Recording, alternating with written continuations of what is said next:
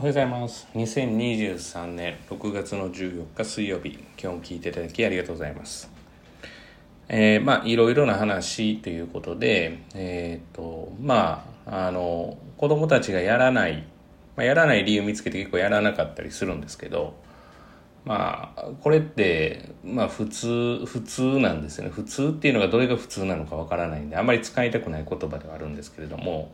まあ、一般的ではあるかなっていうふうに思うんですよね。で結局、えやったところで上がらないんじゃないかっていう気持ちが強くなるとやらなかったりするわけですよ。でも真理はやらないと上がらないんですよ。つまり挑戦しないと成功はないんですよね。でも挑戦すれば失敗もついてくるわけですよ。だから、えー、失敗したくない、傷つきたくない、えー、やらない方がいいっていう思考になるわけですよね。ある意味それを作戦として捉えてやっていたらいいんですけれども無意識のうちに今のを行う人が、まあ、非常に多いわけですね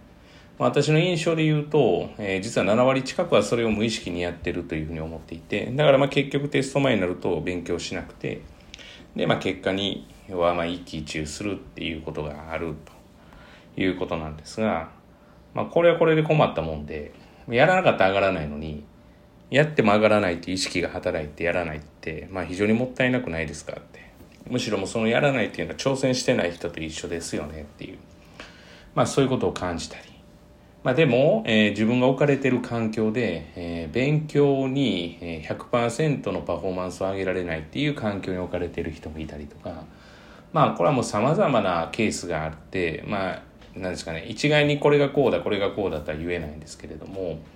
まあ、あの、多くの家庭でですね、お母さんがうるさいと、まあ、この前も話をしたんですけど、親御さんがうるさい。まあ、うるさいというのは、えっ、ー、と、まあ、勉強しろとか、プレッシャーがすごいとか、でもこれってまあ、あの、多くはですね、これ以前にも話したことあるんですけども、えっ、ー、と、まあ、すいません、まあ、視聴者がっていうか、ほとんど聞いている方が女の人だというふうに思うので、もし聞いていって、えー、聞いてもらっている、えー、お父さん方、男性の方がいらっしゃったら、まあ、私と共に偉そうではあるんですけども注意した方がいいのが、えー、っとモラハラになっていないかっていうところなんですよね。これ子供にはすごい悪い影響で。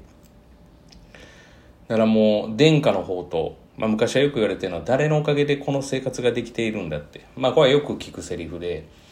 まああの絶対に言ってはいけない一言まあまあ、それが最近なくなってきてることとしては、共働きになってきてるとかっていうことがあるので、誰のおかげでっていうのがなかなかないと。でも男たるもの、実はプライドが高かったりとか、そうやって自分のおかげでっていうふうに思ってほしいけど、それを踏みにじられたりすると、どうしても一言を言ってしまうんですね。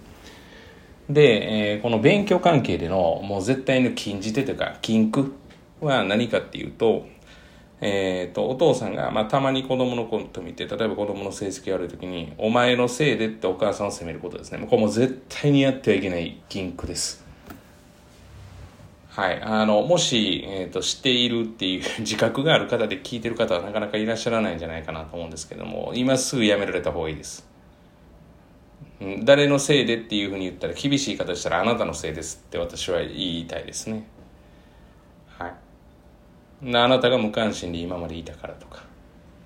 かといって関心を抱かれても困るわけで、ここがまあ、ここのさじ加減はちょっと難しいわけですよね。ぐいぐい来られても困るけれども、無関心で困るっていう、じゃあどの程度がいいんだっていうふうに言うんですけど、まあ、ここはだから男性側からすると考えないといけないわけですよね、自分で。どこまでのさじ加減か。で逆にそれを言われている。でそのプレッシャーから子供に当たってしまう、まあ、これはよくあるケースっていうかよくあるケースなんですよ。私は結構聞くんですよね。の場合は、まあ、一旦深呼吸されて、まあ、何が一番子供にとっていいのかっていうことと、まあ、自分の感情の処理をどうするのかっていうことを冷静に考えないといけないと思うんですよね。でないと、えー、上がるもんも上がらなくなる。子供たちの成績。がというのがあるのでまあだからそうですね難しい加減ではあるんですけれどもまあ禁句ですよね。もう絶対に言ってはいけないっていう。お前のせいで子供たちの成績上がってないお前がしっかりしてないからできていないんだろうとか、うん、いやじゃなくてもうお互いの子供なわけですからね。一緒に共に考えて支えていかないといけないのにもうそんなこと言われたらもうその瞬間に糸が切れますよね。で男の人の方がやっぱり力は強かったりするわけですから。あんまりこういう話したらダメなんですかね、L、LGBT 法がね成立したっていうこともあってとか。まあでももともとのその差っていうのはあるわけですから。だからそれを別に差別しなかったらいいわけですからね。だから要はしっかりとの言い方多様性を認めてやったらいいわけね。と考えたら同じ2人の子供であって、ね、だどちらかに責任があるっていうわけじゃなくて。責任があるないっていうわけでもなくてっていうことですですからまあいろいろ思うところがあるっていうのはまあそもそも子供たちに向けてで言うと、やらないと伸びないよっていう。でもやったからといって必ず成功するとも限らない。でも成功するというか、結果に出なくても、見えてない、えー、得られてるものが必ずあるんですよね、一生懸命すれば。で、そこに目を向けないから、やる気がなくなったりするわけですよね。だからそこは上手にやっていかないといけないかなというふうに思います。まあ、あとはですね、禁、句言っちゃダメです。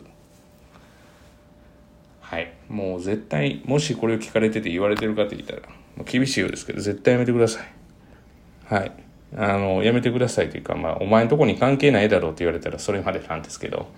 まあ、もしですね、熟成の方でそうやって言われてる、で、聞かれてる方で言われてる方がいらっしゃったら、もう間違いなくやめてほしいなっていうのがあります。成績上がらないです。はいだから成績を上げたりとか、子供が健やかに育つことを目的にしてるんだったら、今の禁句は絶対に出ないはずです。出たとしても謝罪があるはずです。そこがなくて、要はまあ、ね、あの自分の感情の処理のためにやってるんだったら、まあ、そらそら成績上がらないですよね。成績が上がらないの前に幸せになれないですよね。ということですから、まあ、あの、ちょっと厳しいことのようですけれども、まあ、最近、最近というか、まあ私は結構ケースとして聞いたことがあります。だし、なんかそれに抑圧されてお母さんは実は言いたくないんだけども言ってるっていうご家庭も結構あったりするので、まあ、あの、なかなか根本解決難しいかもしれないですけれども、まあ気をつけて見ていきたいなとは思います。以上です。今日も聞いていただきありがとうございました。